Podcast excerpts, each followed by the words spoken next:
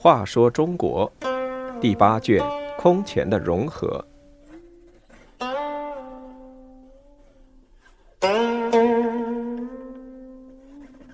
五十一，梁祝的传说。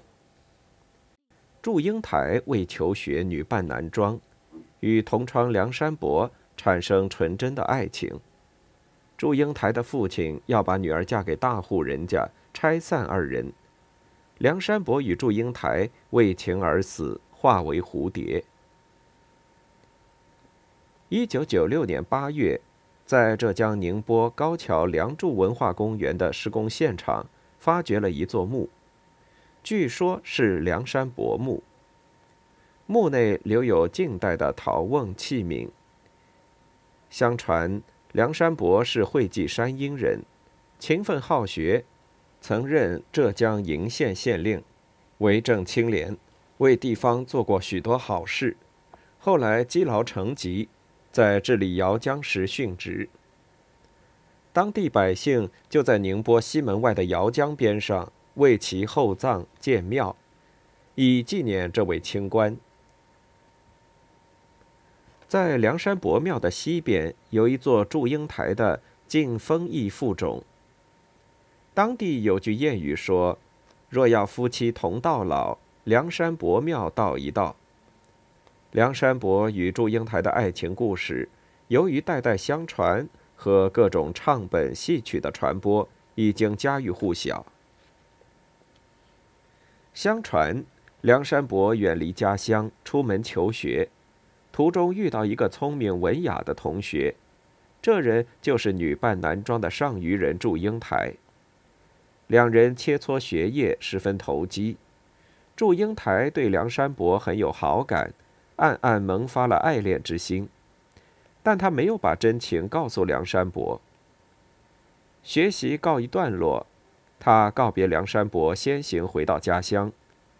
梁山伯在外继续求学，两年后也回到老家会稽。梁山伯回家后，决定去寻访好友祝英台。但他到上虞问了许多人，都不知祝英台其人。后来遇到一位老人，告诉他说，姓祝而又知书达理的只有祝家的九妹，但那是个姑娘。梁山伯半信半疑，心想既已到此，何不访问一下？当他找到祝家时，出来见面的九妹果然就是祝英台。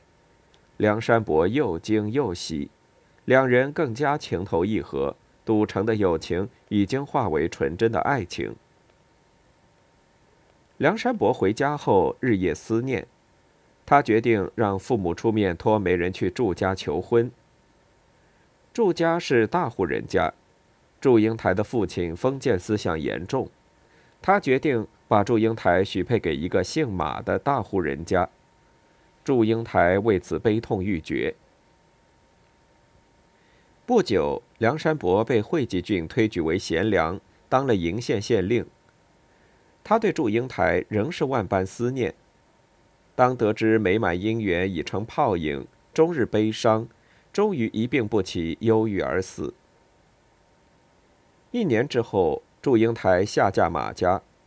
他离开上虞前，得知梁山伯已死，万分悲痛。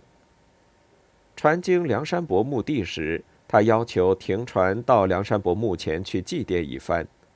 这时，忽然天昏地暗，风雨大作，只听一声巨响，坟墓裂开，祝英台纵身跃入坟墓，然后墓又合拢。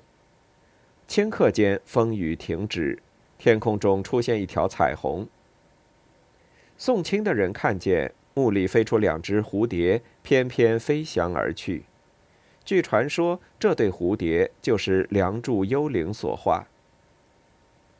后来马家不幸要开棺验尸，但坟上有条巨蟒盘踞，没敢动手。当时谢安任尚书仆射兼扬州刺史，他从会稽郡的上报中得知梁山伯和祝英台的故事之后，十分感动，当即表奏皇帝。给祝英台立了义父冢。